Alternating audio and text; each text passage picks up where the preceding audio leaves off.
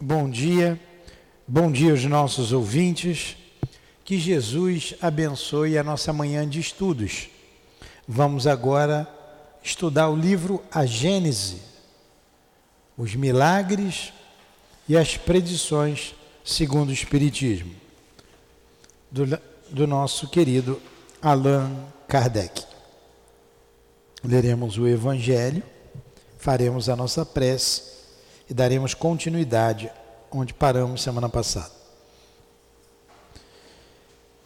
Capítulo 11: Amar ao próximo como a si mesmo. Acreditai que estas sábias palavras, amai muito para ser desamados, farão o seu caminho. Elas são revolucionárias e seguem uma rota fixa invariável. Vós, porém, que me ouvis, já adquiristes qualidades, pois sois infinitamente melhores do que há cem anos. Vos modificaste de tal uma forma para melhor que atualmente aceitais sem contestar uma série de novas ideias sobre a liberdade e a fraternidade que outrora terias rejeitado.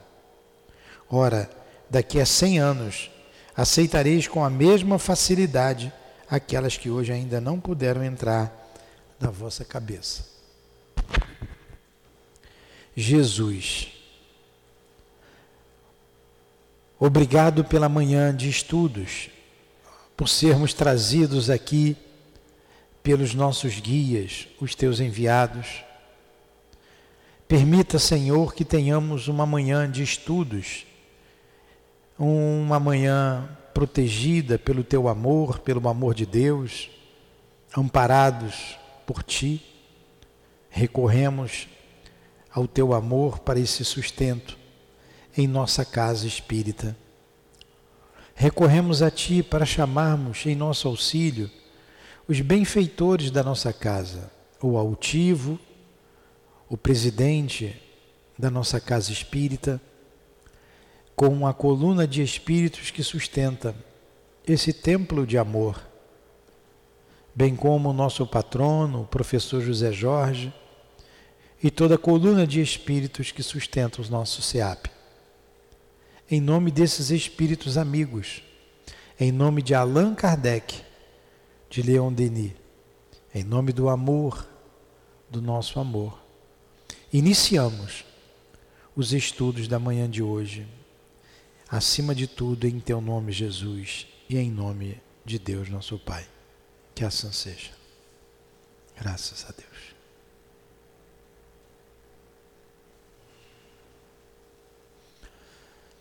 Então vamos lá.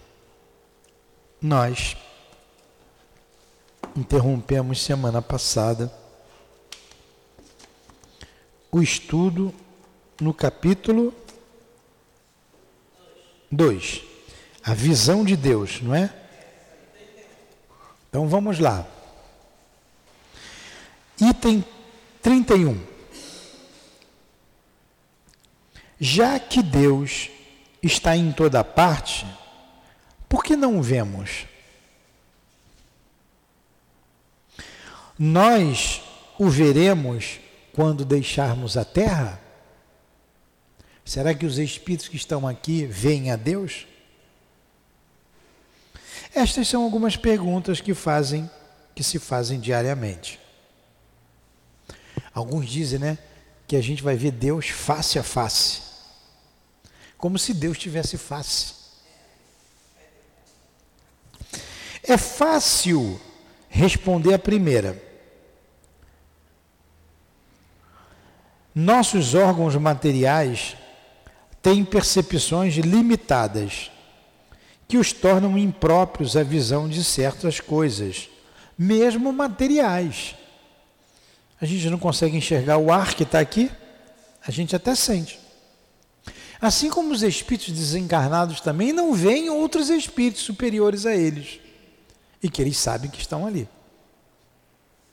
É assim que certos fluidos escapam totalmente à nossa visão, até mesmo aos instrumentos Entretanto, não duvidamos da sua existência. Vemos o efeito da peste, mas não vemos o fluido que ela transporta. Vemos o efeito da peste, mas não vemos o fluido que, ela, que a transporta.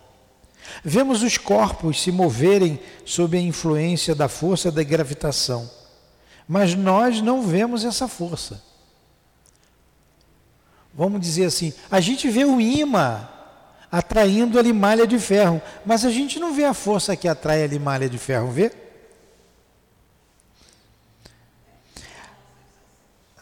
32. As coisas de essência espiritual não podem ser percebidas pelos órgãos materiais.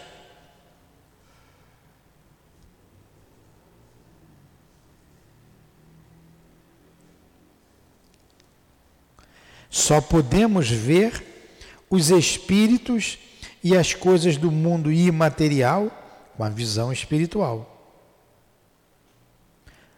Somente nossa alma, portanto, pode ter a percepção de Deus.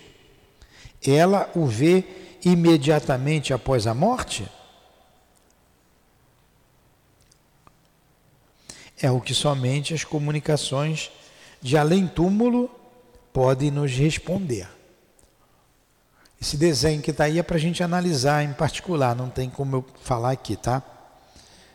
Então, quem pode dizer são os espíritos. Aí eu pergunto aqui: pelas mensagens os espíritos vêm a Deus? Por elas sabemos que a visão de Deus é privilégio apenas das almas mais purificadas e que bem poucas possuem ao deixarem o envoltório terrestre. O grau de desmaterialização necessário. Algumas comparações simples poderão facilitar a compreensão do que foi dito. Então a gente sabe que Jesus conseguia ver a Deus, tal a sua pureza, né, a sua envergadura moral, o que não é o nosso caso. Então a gente desencarna, a gente não vai ver a Deus. Muito mal ver espíritos superiores, e até um certo grau, não é? Quantos espíritos vêm aqui porque é mais fácil conversar com a gente do que conversar com o altivo, por exemplo, com o doutor Bezerra? com espíritos mais elevados, que têm um corpo mais sutil, mais diáfano. Assim como nós não enxergamos os espíritos, que está envolto por uma matéria que os nossos olhos não conseguem perceber. Uma pessoa que se encontre no fundo de um vale, envolto por denso nevoeiro, não consegue ver o sol. Entretanto, como já dissemos anteriormente, pela luz difusa, ela percebe a presença do sol. Se começar a subir a montanha, à medida que for ascendendo, o nevoeiro irá se dissipando, a luz se tornando cada vez mais viva. Ela, porém, ainda não vê o sol. Quando começa a percebê-lo, ele ainda está velado, visto que o menor nevoeiro basta para enfraquecer seu brilho. Só após se elevar acima da camada de névoa, chegando onde o ar esteja perfeitamente límpido, poderá contemplá-lo em todo o seu esplendor. Uma comparação boa, né? Você está lá embaixo no nevoeiro, o sol está ali, mas você não vê. Você percebe ele difusamente. À medida que você vai subindo o nevoeiro, vai clareando mais. E somente quando você superar aquelas nuvens que você vai ver o sol. É. Passa-se o mesmo que a alguém cuja cabeça estivesse envolta por diversos véus. Inicialmente ele não veria nada. A cada véu que fosse retirado, ele distinguiria um clarão cada vez mais forte. Mas somente quando o último véu desaparecesse, é que ele perceberia nitidamente as coisas. O mesmo ocorre a um líquido carregado de matérias estranhas. De início, ele está turvo. A cada destilação, sua transparência aumenta. até que, estando completamente depurado, ele adquire uma limpidez perfeita e não apresenta nenhum obstáculo à vista. Assim acontece com a alma.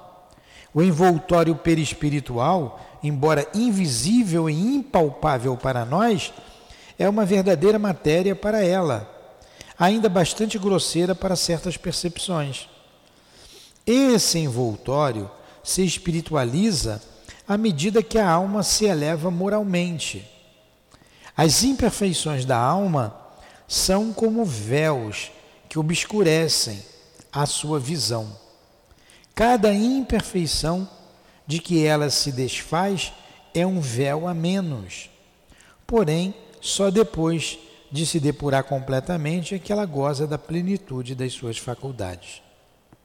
Sendo Deus a essência divina por excelência, só pode ser percebido em todo o seu esplendor por espíritos que atingiram o mais alto grau de desmaterialização. Se os espíritos imperfeitos não veem, não é porque estão mais distantes de Deus do que os outros. Esses espíritos, como os demais, assim como todos os seres da natureza, estão mergulhados no fluido divino como nós o estamos na luz. Somente suas imperfeições são os véus que ocultam a sua visão. Quando o nevoeiro se dissipar, eles o verão resplandecer. Para isso, não terão necessidade de subir, nem de ir procurá-lo nas profundezas do infinito, uma vez desimpedida a visão espiritual da belida, moral que a obscurecia eles o verão de qualquer lugar em que se encontrem, mesmo na terra, porque Deus está em toda parte. Belida é uma névoa ou mancha esbranquiçada. Ficou bem claro isso, né? Essa explicação de Kardec, né? Bem simples para a gente entender. Então, à medida que o espírito vai se depurando, vai tirando essas névoas, um dia ele vai conseguir perceber a Deus. Depende muito de cada um. Então, como nós dissemos, a gente não vê os espíritos, isso é uma, e a matéria. E tem espíritos bastante grosseiro, bastante pesado, e a gente não vê. Chega a esbarrar na gente, a gente não sente. Assim, o espírito só se depura com o passar do tempo, e as diversas encarnações são os alambiques em cujos fundos ele deixa a cada vez que reencarna alguma impureza. Ao deixarem um invólucro corpóreo, os espíritos não se despojam instantaneamente das suas imperfeições. Eis porque, após a morte, não veem a Deus mais do que viam quando vivos. Mas à medida que se depuram, têm uma intuição cada vez mais clara dele. Não veem, mas o compreendem melhor a luz é menos difusa. Assim, quando alguns espíritos dizem que Deus lhes proíbe de responder a uma certa pergunta, não é que Deus lhes apareça ou lhes dirija a palavra para ordenar ou proibir isto ou aquilo. Não, mas eles o sentem, recebem os eflúvios do seu pensamento, como acontece conosco em relação aos espíritos que nos envolvem em seus fluidos, ainda que não vejamos. É, Jesus, ele encarnado, ele não conseguia ver Deus, ele não sabia. Tanto que ele disse: Eu e o Pai somos um. Agora, olha a elevação de Jesus. Jesus via nitidamente o mundo espiritual, os apóstolos não. Os apóstolos passaram a enxergar em Pentecostes. Eles não viam também. A partir dali explodiu a mediunidade neles. E eles, Jesus falava da vida espiritual, eles entendiam, admiravam Jesus falando, mas não compreendiam. Tanto que fugiram, se trancaram com medo de morrer. Só compreenderam quando Jesus apareceu para eles. Aí eles foram divulgar. Aí vem Pentecostes, explode a mediunidade. E eles vão divulgando a, doutrina do Cristo. Então, mesmo encarnado, olha a envergadura moral de Jesus. Imagina ele desencarnado. Porque ele dizia: Eu e o Pai somos um. O que interpretaram como ele sendo Deus. E não é isso. E não é isso que ele quis dizer. Ele conhecia, ele percebia Deus, ele fazia a vontade de Deus. Quem era o guia de Jesus? Deus. É o guia dele. A gente não consegue nem ver Jesus como guia. Pois é, olha a diferença. Uma vez conversando com o altivo sobre anjo da guarda, ele falou assim: é. Aí ele virou para mim e disse assim: Enio, você tem que comer muito feijão com arroz para ter o teu anjo da guarda perto de você. Você vê o teu anjo da guarda. O anjo da guarda, ele nos quer bem, mas ele não está andando com a gente colado, indo para casa, voltando para lá, e tem o que fazer. Ele sabe da gente. Quando é necessário, ele vem. É. É. Ele sabe. Ó, a gente sabe que o filho está na escola agora. Sabe. Eu não preciso estar tá lá do lado dele. Quem está perto da gente são os espíritos familiares, são os os guias do trabalho, quando a gente está no trabalho, eles estão bem mais próximos da gente. E a gente vai ter que se desenvolver aqui na Terra de tal forma para a gente ter o nosso anjo da guarda como guia. É possível você ter o anjo da guarda como guia dos teus trabalhos? É possível. Quem era o anjo da guarda do Chico? Ah, devia ser Emmanuel, né? Estava sempre do lado dele, estava ali. Olha o trabalho do Chico do Altivo, Antônio de Aquino, diz que foi Antônio de Aquino que patrocinou a reencarnação do Altivo. Né? Dizem isso. Então, ou ele disse, eu não me lembro se foi ele que falou, e ele estava trabalhando continuamente. Então a gente tem que comer, como ele disse, muito feijão com arroz, né? Para ter o privilégio de ter o guia do seu lado ali, no dia a dia do trabalho. Tem que comer muito feijão com arroz. Hã? Legume com. Então, Jesus tinha como guia o Criador. O Criador. Olha a diferença aí. Por isso, os espíritos, mesmo desencarnados, não conseguem ver a Deus. Pode ter uma percepção melhor. A, é, e à medida que ele cresce, se desenvolve, melhor compreende Deus, porque ele ama mais, tem mais amor. Assim sendo, nenhum homem pode ver Deus com os olhos carnais. Se essa graça fosse concedida a alguns, só o seria no estado de êxtase. Quando então a alma se encontra tão desprendida dos laços da matéria que isso é possível durante a encarnação. Então só Jesus, né?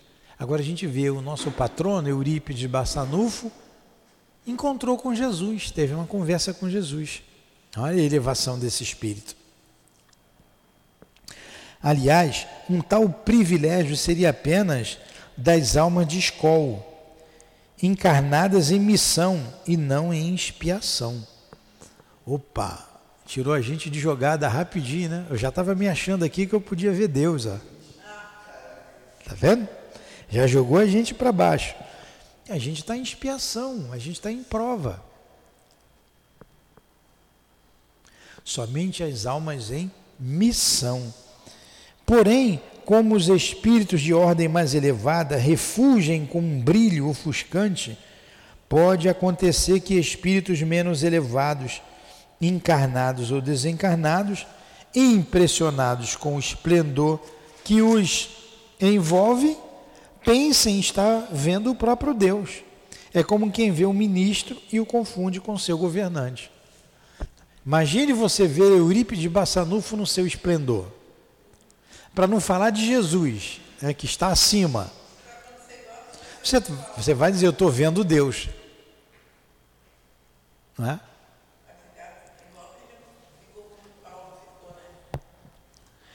Sob qual aparência Deus se apresenta aos que se tornaram dignos dessa graça?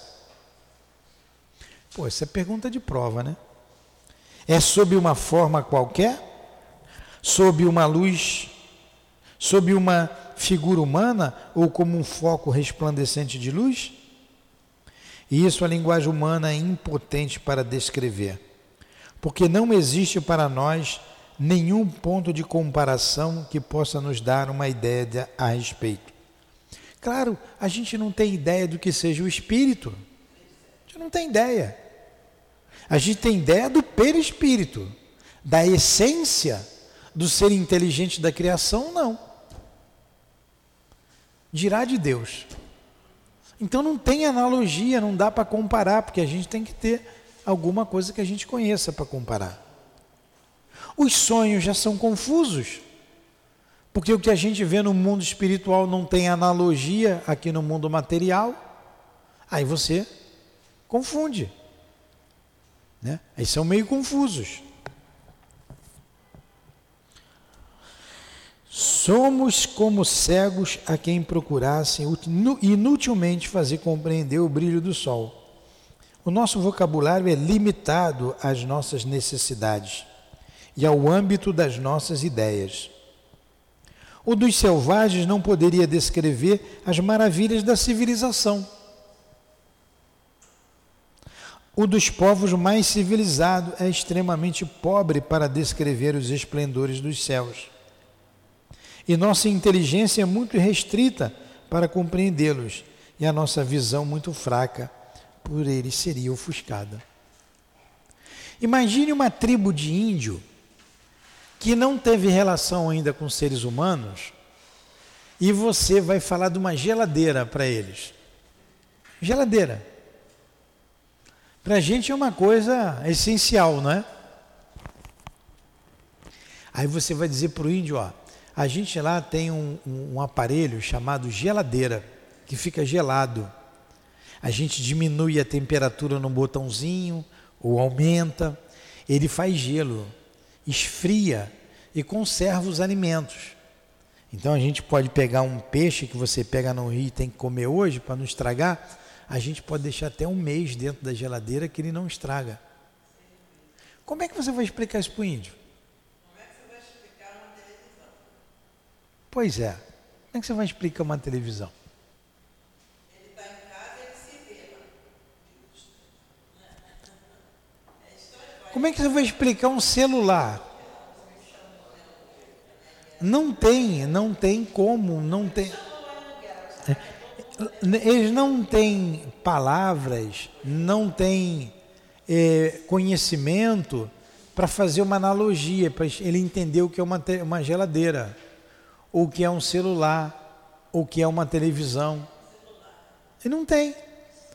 Ele conhece a árvore, ele conhece a mata, ele conhece os animais, ele conhece o céu, ele conhece o rio, o que ele vê.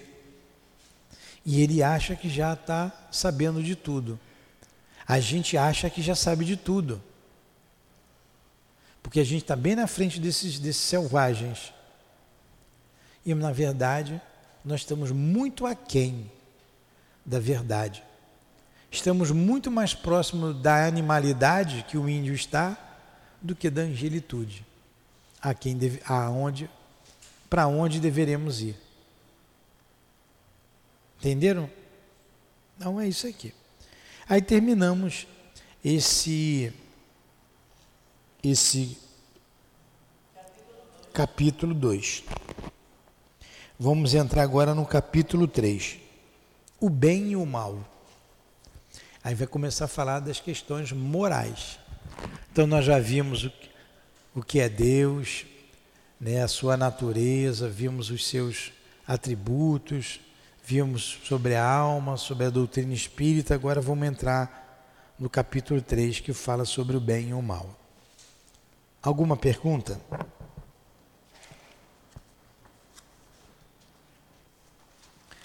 Então a gente viu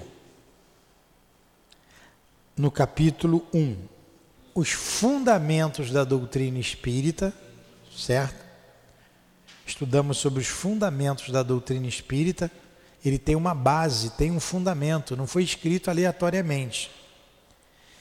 Vimos no capítulo 2 o tópico sobre a existência de Deus, da natureza divina, a providência, a providência divina e por último hoje a visão de Deus.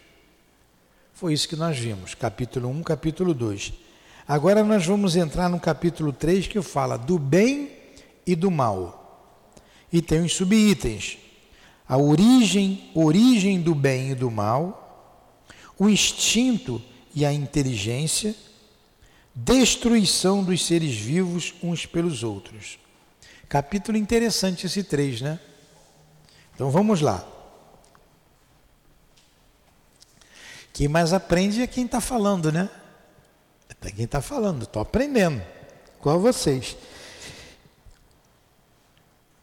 Capítulo 3: O bem e o mal, origem do bem e do mal, o instinto e a inteligência destruição dos seres vivos uns pelos outros.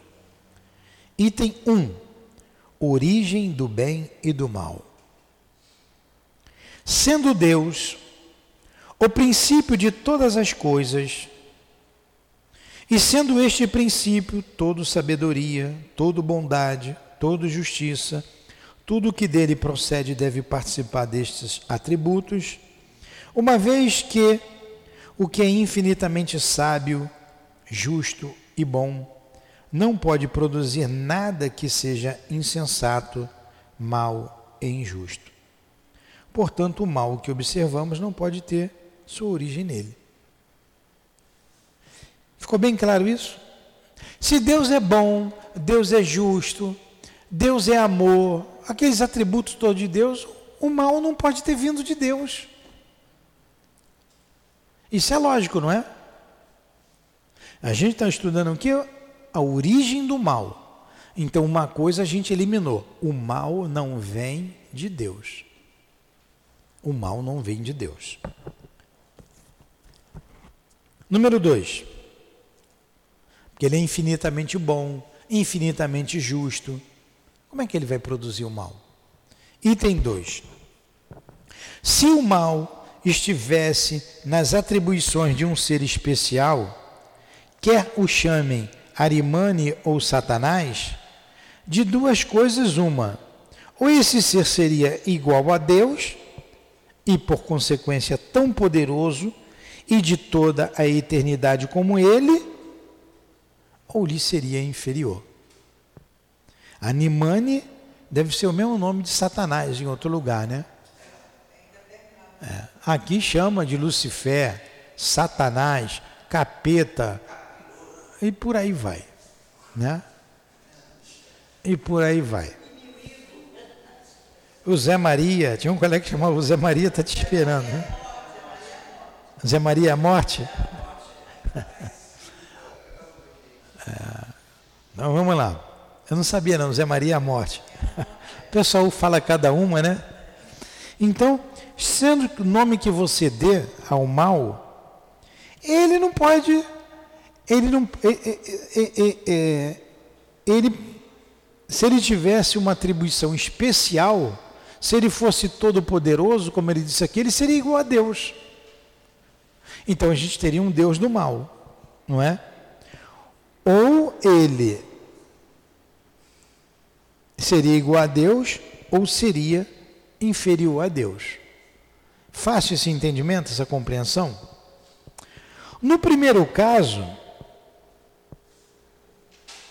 se ele fosse igual a Deus, o Satanás fosse igual a Deus, haveria duas potências rivais lutando incessantemente, cada uma procurando desfazer o que a outra fizesse, contrariando-se mutuamente. Esta hipótese é inconciliável com a conformidade que se observa na organização do universo.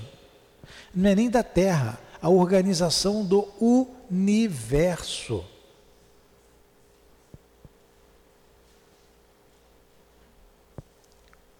Vou ler de novo. No primeiro caso, quer dizer, se Satanás fosse igual a Deus, estava em antagonismo, estavam brigando. Então o universo não teria a harmonia que tem. Estavam brigando as duas forças, o bem contra o mal.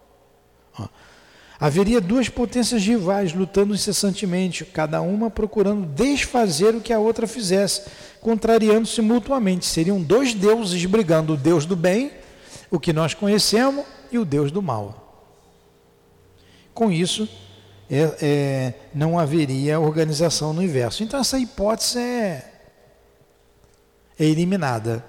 Essa hipótese é inconciliável com a conformidade que se observa na organização do universo. No segundo caso, sendo esse ser inferior a Deus, ser-lhe-ia subordinado. Então, se essa outra força do mal fosse inferior a Deus, seria subordinado a Deus, não podendo existir de toda eternidade como Deus.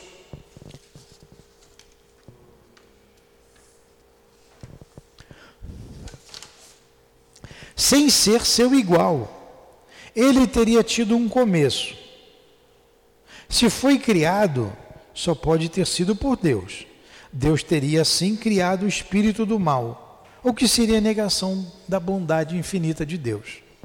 Então, o mal não foi criado por Deus e o mal não é igual a Deus, como pelas razões que a gente acabou de ver aqui, razões lógicas. Tudo bem até aí? Nenhuma pergunta? Continua o raciocínio de Allan Kardec. Segundo uma doutrina, segundo uma doutrina, não é a doutrina espírita, o espírito do mal, criado bom, teria se tornado mal.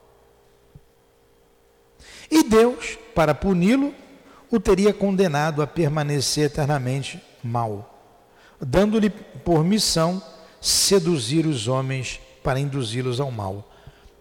Gente, essa é a teoria do inferno.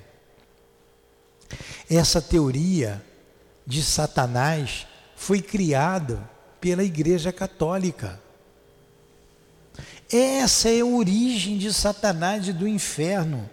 E Kardec, pela lógica, vai colocar essa ideia abaixo. Então vamos prestar atenção. Vou ler de novo. Segundo uma doutrina, o espírito do mal, criado bom, teria se tornado mal. Quer dizer, Deus criou um espírito bom, puro. No caso, Lucifer ou Lúcifer, que era o mais belo dos anjos. Ele foi criado bom. Ele vai falar de Lucifer aqui embaixo mas depois se revoltou contra Deus, ficou mal. Então, criado bom teria se tornado mal. E Deus, para puni-lo, ah, já que você ficou mal, você vai seduzir os homens, você vai tentar os homens para induzi-los ao mal. Olha, não é uma coisa compatível com a bondade do Criador. Ora, podendo um único erro custar-lhes os mais cruéis castigos, castigos pela eternidade, sem esperança de perdão, haveria aqui mais que uma falta de bondade. Seria uma crueldade premeditada, porque para tornar a sedução mais fácil, e melhor oculta a cilada, Satã seria autorizado a se transformar em anjo de luz e a simular as próprias obras de Deus até o ponto de se enganar. Aí haveria mais iniquidade e imprevidência da parte de Deus, porque dando a Satã toda a liberdade para sair do império das trevas e de se entregar aos prazeres mundanos, para eles arrastar os homens, o provocador do mal seria menos punido que as vítimas de suas astúcias, que nelas caem por fraqueza, visto que, uma vez dentro do abismo dele, não consegue mais sair. Deus lhes recusa um copo de água para saciar a sede, e durante toda a eternidade escuta ele e seus anjos os gemidos dessas vítimas, sem se deixar comover, enquanto permite a Satã ter todos os prazeres que deseja. Ora, Satanás estava bem de vida pra caramba. Porque Satanás ia participar de todos os prazeres da terra e seduzir os incautos também aos prazeres. Só que quem cai na sedução dele vai para a panela do inferno. E Satã que me levou para lá. Vocês estão vendo como é que a ideia é fora de propósito? Ah, mas vamos continuar aqui raciocinando com Kardec. De todas as doutrinas sobre a teoria do mal, esta é, sem dúvida, a mais irracional e a mais injuriosa para a divindade. Entretanto, o mal existe e tem uma causa. Claro que o mal existe, não é? O mal é de várias espécies. Inicialmente, há o mal físico e o mal moral. Depois, os males que o homem pode evitar e os que são independentes da sua vontade. Entre estes últimos devem ser incluídos os flagelos naturais. O homem cujas faculdades são limitadas não pode compreender nem abranger o conjunto dos desígnios do Criador. Ele julga as coisas do ponto de vista da sua personalidade, dos interesses artificiais e de convenções que ele criou para si e que não se enquadram na ordem da natureza. Eis porque muitas vezes ele se acha, ele se acha ser mal e injusto. Aquilo que consideraria justo e admirável se conhecesse a sua causa, o seu objetivo e o resultado final. Procurando a razão de ser e a utilidade de cada coisa, o homem reconhecerá que tudo traz a marca da sabedoria infinita e se inclinará diante dessa sabedoria, mesmo para as coisas que ele não compreenda. O homem recebeu como herança uma inteligência e com a sua ajuda ele pode desviar ou pelo menos atenuar os efeitos de todos os flagelos naturais. Quanto mais conhecimentos adquire, quanto mais avança em civilização, menos desastrosos se tornam os flagelos. Com uma organização social sabiamente previdente, ele poderá até mesmo neutralizar as suas consequências quando eles não puderem ser totalmente evitados. Assim, para esses mesmos flagelos que têm sua utilidade na ordem geral da natureza para o futuro, mas que afligem no presente, Deus deu ao homem pelas faculdades com que dotou seu espírito, os meios de paralisar seus efeitos. É assim que ele saneia as regiões insalubres, anula os miasmas pestilentos, fertiliza as terras.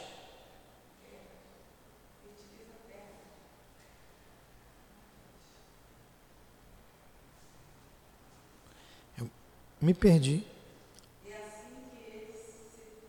É assim que ele saneia as regiões insalubres, anula os miasmas pestilentos, fertiliza terras áridas e toma providências para preservá-las das inundações.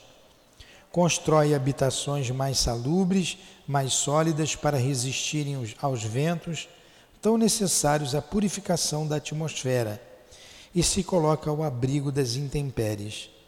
É assim, finalmente, que pouco a pouco a necessidade fez com que ele criasse as ciências com a ajuda das quais ele melhora as condições de habitabilidade do planeta, aumenta a soma do seu bem-estar. Como o homem tem que progredir, os males aos quais está exposto são um estímulo para o exercício da sua inteligência, de todas as suas faculdades físicas e morais, incitando-o à procura dos meios de se preservar deles. Se ele não tivesse nada a temer, nenhuma necessidade o levaria à busca do melhor. Ele se entorpeceria com a inatividade do seu espírito. Não inventaria nada, não descobriria nada. A dor é o aguilhão que compele o homem a avançar na estrada do progresso. Então, o que, que ele está dizendo aqui? É que a dor ela é necessária ao progresso do homem.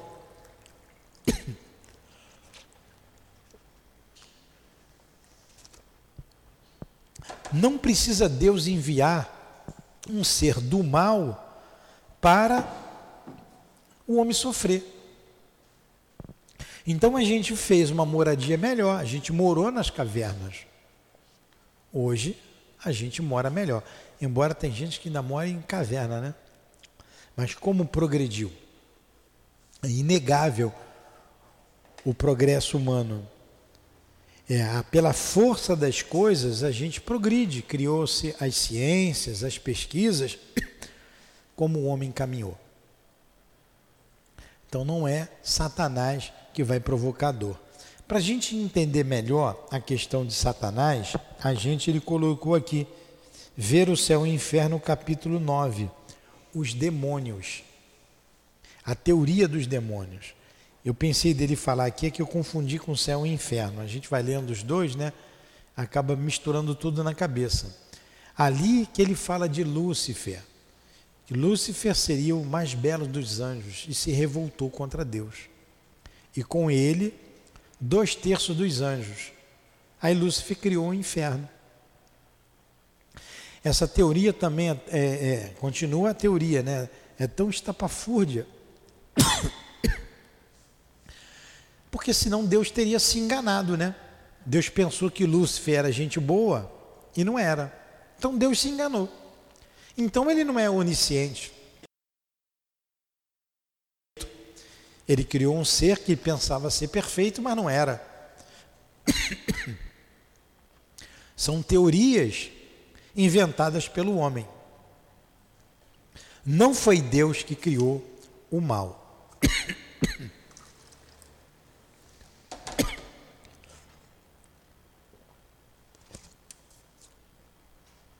A dor nasce naturalmente. Naturalmente ela nasce. Ela se desenvolve conosco. Gente, deu uma hora de 50 minutos de estudo.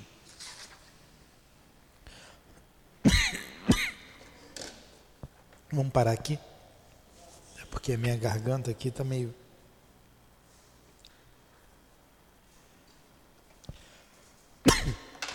Passou rápido, né?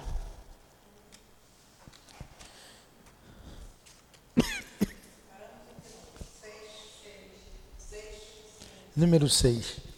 A gente termina o número 6 e vai para o outro capítulo semana que vem. Instinto e inteligência. Esse capítulo é muito bom.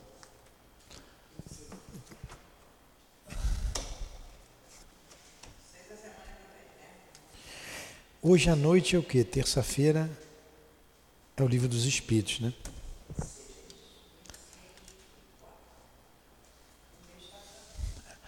A aula que vem a gente pega de novo esse capítulo, desde o número 1, tá? Em vez de pegar o número 6, a gente termina ele a aula que vem.